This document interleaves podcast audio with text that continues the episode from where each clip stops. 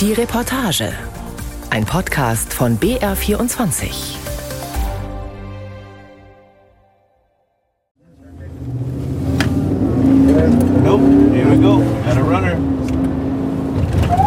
Orlando Marrero gibt Gas und schaltet kurz das Blaulicht ein. Es geht los, da will einer wegrennen, sagt der Grenzpolizist. Der Mann, dem das gilt, rennt noch ein Stück und sieht dann ein, es gibt kein Entkommen. Orlando Marrero bremst den Geländewagen ab, springt mit zwei Kollegen aus dem Auto und ruft auf Spanisch, auf den Boden, auf den Boden. Die Grenzpolizisten tasten den Mann ab, ob er eine Waffe trägt, erklären ihm, dass er Handy, Geldbörse und alles andere, was er bei sich hat, in einen durchsichtigen Plastiksack stecken muss. Auch seinen Gürtel und die Schuhbänder. Aus Sicherheitsgründen selbst mit Schuhbändern sollen Migranten schon versucht haben, Grenzbeamte zu attackieren oder sich selbst etwas anzutun. Dieser Mann, Ende 30, ist völlig friedlich und erzählt bereitwillig, wo er herkommt. ¿De dónde viene?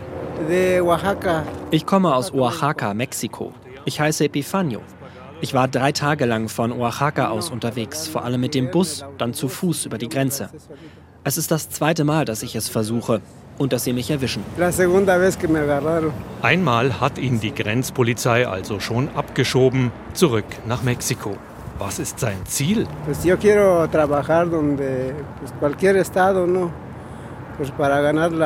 Ich will arbeiten, wo auch immer in den USA, egal in welchem Bundesstaat, damit ich leben kann und meine Familie leben kann. Wir sind arm in Oaxaca. Es ist schwer dort. Aber es ist auch hier nicht leicht. Kurz darauf treffen weitere Fahrzeuge der Grenzpolizei ein, auch ein Transporter, in dem schon andere Migranten sitzen. Epifanio setzt noch schnell eine Nachricht an Angehörige ab, bevor er sein Handy endgültig in den Plastiksack der Grenzpolizei stecken muss. Später soll er es wiederbekommen. Als sich die Tür des Polizeitransporters schließt, ist auch sein zweiter Anlauf, in die USA zu kommen, aller Voraussicht nach gescheitert. Yeah, it's very typical. Es ist ein ganz normaler Morgen an der Grenze der USA zu Mexiko, wenige Kilometer westlich der Stadt El Paso in Texas. Der Grenzzaun aus rostbraunen, massiven Metallstäben ist hier bis zu neun Meter hoch. Auf der Weiterfahrt durch die wüstenähnliche Landschaft sagt Orlando Marrero zum Fall Epifanio, Well, I, I can tell you that every case is evaluated on a case-by-case basis. Jeder Fall wird einzeln bewertet. Noch wissen wir nicht, wer er ist. Wir müssen erst seine Daten in unser Computersystem eingeben. Erst nach dem Abgleich wissen wir, ist er schon einmal, vielleicht sogar mehrfach aufgegriffen worden. Hat er einen kriminellen Hintergrund? Gibt es einen Asylantrag? Erst danach können wir ihn in das richtige Immigrationsverfahren einordnen. Die Begegnung mit Epifanio war der zweite Aufgriff in dieser Frühschicht der Grenzbeamten. Schon eine Stunde zuvor, da war es noch dunkel, waren ein Mann und eine Frau im Scheinwerferlicht des Geländewagens aufgetaucht. Elmer. Elmer, ¿y usted, señor? Cosmel. Okay.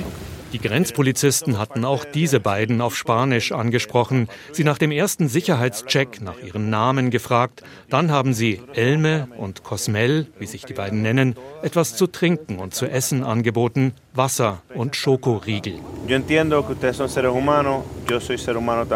Ich verstehe gut, dass ihr menschlich behandelt werden wollt. Ich bin auch ein Mensch und behandle euch mit Respekt. Aber ich mache hier auch meinen Job für meine Leute, okay? Elme und Cosmel kommen aus Chiapas im Süden Mexikos. Elme spricht lange mit Grenzpolizist Richard Barragan über seine Erfahrungen mit den Menschenhändlern in Ciudad Juárez, der Stadt auf der mexikanischen Seite des Zauns. So from Chiapas to Juarez, Also von Chiapas nach Juarez, sagt er, mussten sie niemanden bezahlen. Aber sobald sie in Juarez waren, 20.000 Pesos pro Person. Das ist eine der Taktiken, die die Menschenhändler, diese grenzübergreifenden kriminellen Netzwerke anwenden. Sie lassen ihre Leute auf der mexikanischen Seite der Grenze patrouillieren. Dort haben sie ihn gefragt, woher kommst du? Aus Chiapas? Okay, also nicht von hier. Wenn du hier durch willst, dann kostet das 20.000 Pesos pro Person. I said, okay, if you want to cross to this area, it's going to be 20,000 pesos per person. Die Summe entspricht etwa 1000 Euro. Für die meisten Mexikaner sehr viel Geld. Es gibt Berichte über noch deutlich höhere Summen, die die Menschenhändler Migranten aus Ländern wie Venezuela, Nicaragua oder Honduras im Laufe der Reise abpressen. Umgerechnet bis zu 15.000 Euro pro Person. Elme aus Chiapas gibt an, dies sei für ihn der zweite Versuch, in die USA zu kommen, für seine Begleiterin Cosmel der erste. Er sagt, es sei für sie das erste Mal. Aber man weiß es nie wirklich. Ich meine, sie sehen wie ehrliche, hart arbeitende Leute aus, aber das ist die Herausforderung für uns Grenzschützer, dass wir das nie wirklich wissen. Jeder sagt, er sei ein guter Mensch und komme hierher, um zu arbeiten. Das mag wahr sein oder nicht, aber am Ende bleibt unser Job der gleiche. Was passiert nun genau mit Epifanio, Elme, Cosmel und den vielen anderen, die an diesem Tag in der Gegend um El Paso von der Border Patrol aufgegriffen werden? So what will happen is they'll be taking to the Santa Teresa Station. Was passiert ist folgendes. Sie werden zur Santa Teresa Station gebracht, dort werden sie medizinisch untersucht. Sie werden befragt, ob sie grundsätzlich gesund sind. Wenn erforderlich, werden sie ärztlich behandelt. Das kann das Verschreiben von Medikamenten oder auch den Transport ins Krankenhaus umfassen. Nach dem medizinischen Check werden Personalien und biometrische Daten, auch Fingerabdrücke, in unseren Computer eingespeist, um zu sehen, ob sie schon vorher illegal eingereist sind. Illegale Einreise Einreise außerhalb offizieller Grenzübergänge, das ist schon mal grundsätzlich strafbar. Sollten Sie selbst Teil eines Drogen- oder Menschenhändlerringes sein, greifen wiederum ganz andere Straftatbestände. Sollte sich kein weiterer strafbarer Hintergrund ergeben, werden Sie über die Grenze zurückgeschoben, wahrscheinlich innerhalb der nächsten 24 Stunden. Their source country probably within the next 24 hours. Das sofortige Abschieben von Migranten zurück über die Grenze nach Mexiko war drei Jahre lang auf der Grundlage einer Regelung namens Title 42 möglich, eingeführt von Ex-Präsident Donald Trump kurz nach Beginn der Corona-Pandemie.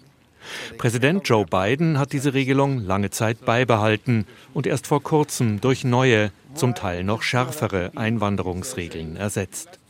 Auch die neuen Regeln ermöglichen es in den meisten Fällen, Menschen an der Grenze sofort zurückzuweisen. Einen Asylantrag kann demnach nur stellen, wer sich außerhalb der USA online um einen Termin bei den US-Behörden beworben hat. Wer illegal über die Grenze kommt, soll mit einer fünfjährigen Einreisesperre belegt werden und muss beim zweiten illegalen Grenzübertritt mit einer Strafanzeige rechnen. Gleichzeitig versucht die beiden Regierung, legale Wege zur Einreise aus bestimmten Ländern zu erleichtern.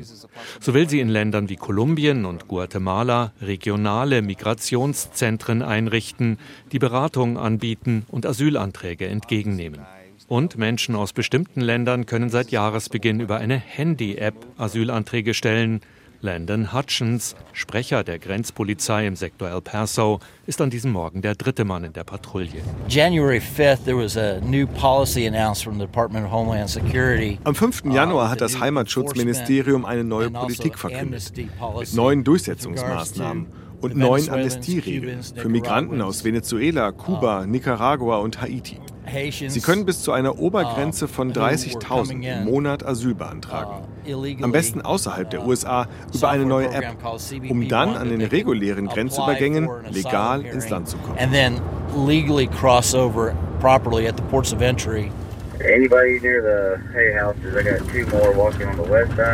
Über Funk erhalten die Grenzpolizisten den Hinweis auf eine mögliche neue Gruppe illegaler Migranten. Die Besatzung eines Hubschraubers will in der Morgendämmerung etwa sechs Verdächtige erkannt haben. Das rot blinkende Licht des Hubschraubers kommt immer näher.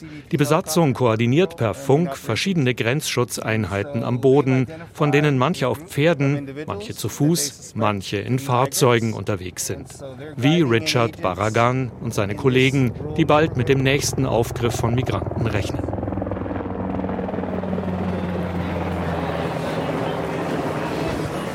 So what we uh, back in December, this was all men back here. Juan Rubio hat es geschafft. Er steht in einem Schlafsaal der Rescue Mission of El Paso, einer Notunterkunft für Migranten im Zentrum der Stadt. Rund 80 Feldbetten sind hier dicht an dicht aufgereiht.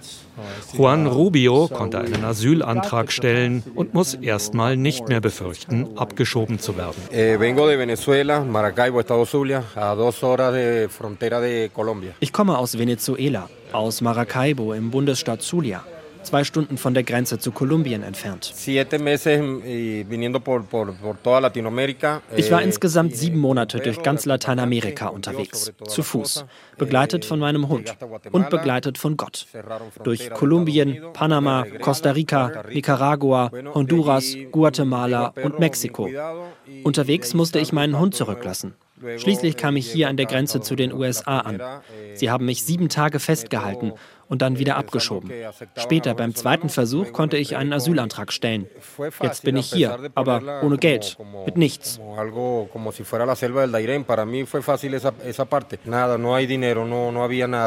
Sobald er das Geld für ein Busticket zusammen hat, will Juan Rubio nach New York. Dort hat er Freunde, dann vielleicht weiter nach Kanada. Von der Hilfsbereitschaft in der Rescue Mission ist er begeistert. Er hat ein Dach über dem Kopf, bekommt täglich warmes Essen, hat neue Kleidung und kann auf ein wenig finanzielle Unterstützung hoffen. Es ist außergewöhnlich, wunderbar, wie mir hier geholfen wird. Am liebsten würde ich gleich einen richtigen Job annehmen, wenn ich die Erlaubnis hätte, um wenigstens ein bisschen zurückzahlen zu können. So viel Aufmerksamkeit, so viel Hilfe, wirklich. Danke. De verdad que gracias. De Venezuela. Auch Elisabeth Rosell kommt aus Venezuela. Sie ist 30, etwas jünger als Juan. Auch sie war allein unterwegs. Es war schrecklich, erst durch den Dschungel und später durch Mexiko. Auf den Dschungel in Kolumbien bist du nicht vorbereitet. Es ist sehr gefährlich. Und in Mexiko sind es die Kartelle, die Drogen- und Menschenhändler.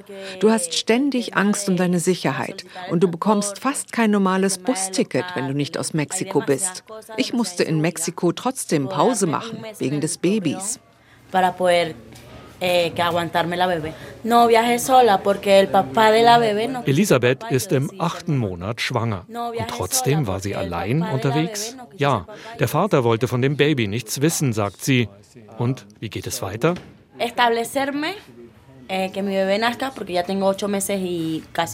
Wenn ich mich hier ausgeruht, vielleicht das Kind zur Welt gebracht habe, will ich meine anderen Kinder aus Venezuela nachholen. Ich habe noch Zwillinge und eine weitere Tochter. Und ich will Arbeit finden und einen legalen Aufenthaltsstatus haben.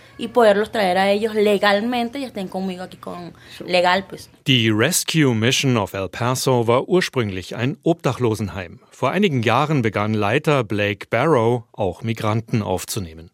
Viele kommen hier völlig erschöpft an.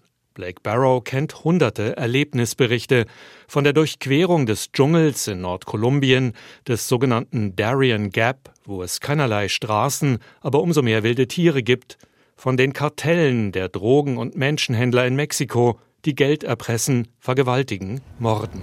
You have to man muss sich diese Dinge vor Augen halten und vorstellen, wie fürchterlich muss das Leben in den Heimatländern sein, wenn diese Menschen trotzdem bereit sind, aufzubrechen. Sie wissen von den Gefahren auf dem Weg und sind dennoch bereit, alles zu riskieren. Wie finanziert Blake Barrow diese Unterkunft? Die Miete, die gut 30 Angestellten, die Mahlzeiten und vieles mehr. Private contributions from people. Durch private Spenden von Leuten aus El Paso. Wir schreiben einen Newsletter, den ich einmal im Monat versende. Wir haben rund 5000 Adressen auf der Mailingliste. Und die Leute geben uns, was sie können. Auch in Gesprächen auf der Straße fällt auf, wie groß die Hilfsbereitschaft in El Paso ist. Ein Viertel der Bevölkerung dieser Stadt in der südwestlichen Ecke von Texas ist außerhalb der USA geboren. Viele pendeln aus Juarez auf der anderen Seite der Grenze täglich zur Arbeit hierher. Überall in El Paso hört und liest man Spanisch. Austin, die Hauptstadt von Texas, ist gut 800 Kilometer entfernt. Houston, die größte Stadt in Texas, mehr als 1000 Kilometer. Politisch ist Texas weitgehend republikanisch geprägt, El Paso dagegen demokratisch. Die Stadt ist eine Art Insel mitten in der Wüste, sagen hier viele. Joey Godinez, 21, jobbt nach dem College-Abschluss in einem Hotel. Er sagt auf die Frage, was er von den vielen Migranten in der Stadt hält. Ich habe überhaupt kein Problem mit ihnen. Es sind gute Menschen. Sie kommen aus guten Gründen hierher. Ein paar Sonderlinge gibt es natürlich und manchmal machen die alles kaputt. Als im Winter besonders viele Migranten hier waren, fühlten sich manche Gäste in dem Hotel, wo ich arbeite, belästigt. Es gab auch einen Einbruch in einen Lagerraum hinten im Hotel, wo dann Leute kampiert haben. Nachts gab es auch Überfälle auf der Straße in El Paso mit Messern und so. Das hat vielen Angst gemacht. Ich würde sagen, es ist 50-50. Die Hälfte der Bewohner beschwert sich oft, die Hälfte hat Verständnis. Aber insgesamt würde ich sagen, wenn wir hier helfen können, helfen wir. So, anytime we chance, we get the chance to help, we'll for sure help. Greg Abbott, der republikanische Gouverneur von Texas, hat der Regierung von Präsident Joe Biden wiederholt vorgeworfen, das Thema Migration zu vernachlässigen und für Chaos an der Grenze gesorgt zu haben. Illegale Migranten müssten viel konsequenter abgeschoben, der Grenzzaun müsse weiter ausgebaut werden, fordern Abbott und andere Republikaner. The United States has a has a history of also Professor Josiah Hyman forscht seit 30 Jahren an der University of Texas in El Paso zum Thema Migration. Die hohen Zahlen der vergangenen Monate begründet er zum einen mit der Lage in den Herkunftsländern, Armut, Gewalt, politische Verfolgung, etwa durch das Maduro-Regime in Venezuela. Zum anderen mit einer Art Rückstau durch die Corona-Pandemie. Josiah Hyman kritisiert nicht nur die migrationsfeindliche Rhetorik von Donald Trump und anderen Republikanern, sondern auch die neuen Maßnahmen, die die Demokraten unter Joe Biden angekündigt haben. Dazu gehören die Vereinbarungen, die Präsident Biden mit Mexiko getroffen hat. Zwar ist nicht alles öffentlich geworden, doch das Ganze erinnert ihn an den Türkei-Deal von Angela Merkel während der Flüchtlingskrise 2015. Damals wurde, vereinfacht gesagt, die Türkei dafür bezahlt, Migranten aufzuhalten. Das entspricht in vielem dem, was mit Mexiko passiert. Eine interessante Entwicklung. Länder wie die Türkei, Marokko und Mexiko, das sind mittlere Länder, die die schmutzige Arbeit erledigen sollen, Migranten zurückzuhalten. Eigentlich hatte Joe Biden zum Amtsantritt eine humanere Einwanderungspolitik versprochen. Dann hat Biden vieles aus der Zeit von Donald Trump beibehalten und einige Regeln zuletzt sogar verschärft. So sind Asylanträge fast nur noch per Handy-App möglich, beschränkt auf Menschen aus bestimmten Ländern wie Haiti oder Venezuela. Dazu kommen soll die Regel, dass all diejenigen sofort abgeschoben werden können, die auf dem Weg in die USA ein Transitland passiert haben, wo sie ebenfalls einen Asylantrag hätten stellen können.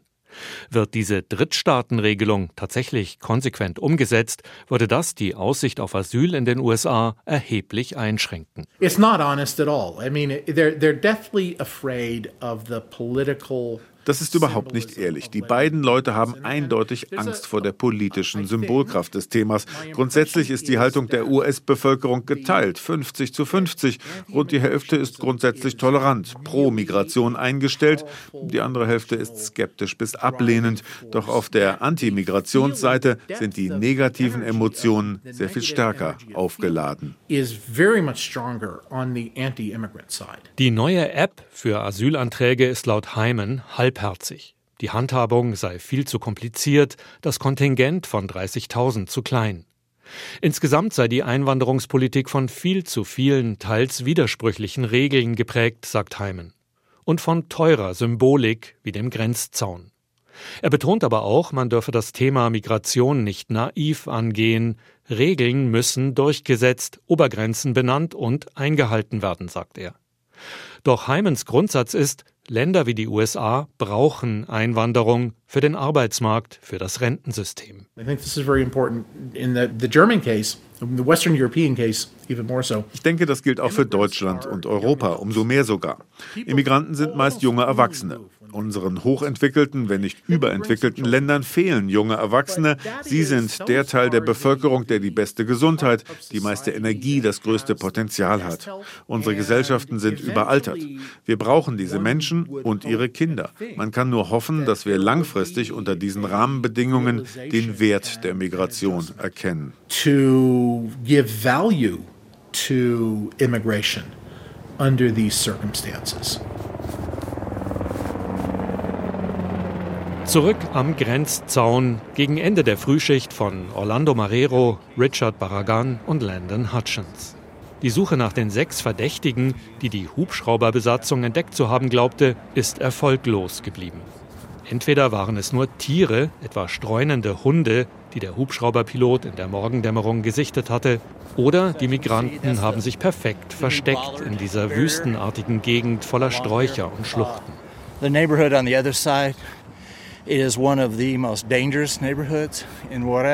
Es ist eine der gefährlichsten Stellen am Grenzzaun hier, sagt Landon Hutchins. Die Menschenhändler haben auf der anderen Seite Kameras installiert. Manchmal fliegen Steine auf die Grenzpolizisten. Es gab auch schon Schusswechsel. Die Siedlung auf der anderen Seite des Grenzzauns heißt Rancho Anapra, ein Außenbezirk der Stadt Juarez. Dahinter kann man Hügel und Schluchten erkennen. Das ist die Rückseite des Mount Cristo Rey. Die Gegend ist berüchtigt für die besondere Brutalität der Kartelle. Dort werden die leblosen Körper von Frauen gefunden, die die Bosse der Kartelle zur Prostitution zwingen wollten und die sich gewehrt haben. Sie werden vor den anderen Frauen gefoltert und ermordet, um ein abschreckendes Beispiel zu setzen. Viele der leblosen Körper wurden in dieser Gegend gefunden so they're often found in this area. Orlando Marrero hebt eine längliche, rostige Konstruktion vom staubigen Boden auf, eine improvisierte Leiter. And here's how it works. They would bend it here diese improvisierten Leitern funktionieren so. Sie biegen die Stahlkonstruktion am Ende zurecht, um sie oben auf dem Grenzzaun einhaken zu können. Dabei ist die ganze Konstruktion ziemlich windig. Diese Leitern würden keiner Sicherheitsprüfung standhalten. Wenn die Schmuggler, sagen wir, zehn Leute über diese Leiter ins Land bringen wollen, bricht sie vielleicht nach fünf Leuten zusammen. Manche Migranten stürzen dann ab, verletzen sich. Wir haben Leute gefunden, die sich ernsthaft verletzt oder sogar ihr Leben verloren haben.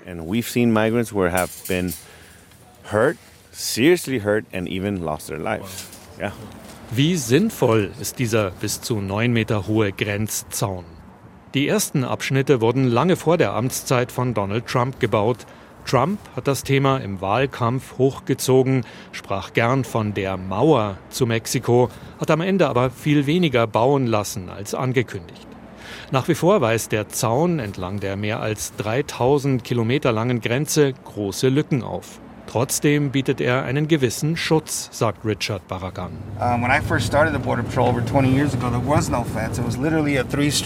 Als ich vor 20 Jahren mit dem Grenzschutz begonnen habe, gab es keinen Zaun. Nur dreifache Rollen aus Stacheldraht. Ständig gab es Verwirrung, wo die Grenze genau verläuft. Der Stacheldraht wurde ständig durchschnitten. Fahrzeuge konnten einfach durchbrechen. Das heißt, der massive Stahlzaun sorgt für Effektivität. Er gibt uns Grenzpolizisten auch einen gewissen Schutz. Schutz. Wir profitieren sehr davon. Uh,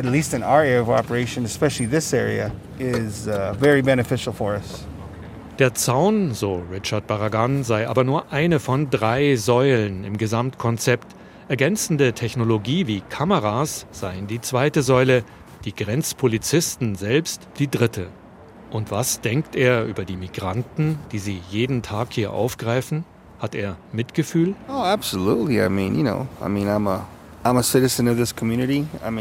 Oh, absolut. Ich bin ein Bürger dieser Gegend. Ich mag von Beruf Grenzpolizist sein, aber natürlich habe ich Mitgefühl. Ich könnte selbst in einem anderen Land geboren sein und nicht in den Vereinigten Staaten. Wir haben den Migranten heute nicht zufällig Wasser und Schokoriegel angeboten. Es gibt eine Menge Grenzpolizisten, die mit zwei oder drei Lunchpaketen zum Dienst kommen, mit literweise Wasserflaschen auf dem Rücksitz, weil sie wissen, dass sie auf diese Menschen treffen. Es könnte dein Bruder, deine Schwester, deine Mutter, dein Onkel sein, wer auch immer. Und das ist der tragische Teil unserer Arbeit, Tag ein, Tag aus. And this this this is the tragic part about about agents that are doing this work day in and day out. Noch einmal fliegt der Hubschrauber über die Grenzschützer hinweg. Die wissen, auch morgen und übermorgen werden sie auf illegale Migranten treffen. Die hochemotionale Debatte über Einwanderung in den USA wird weitergehen.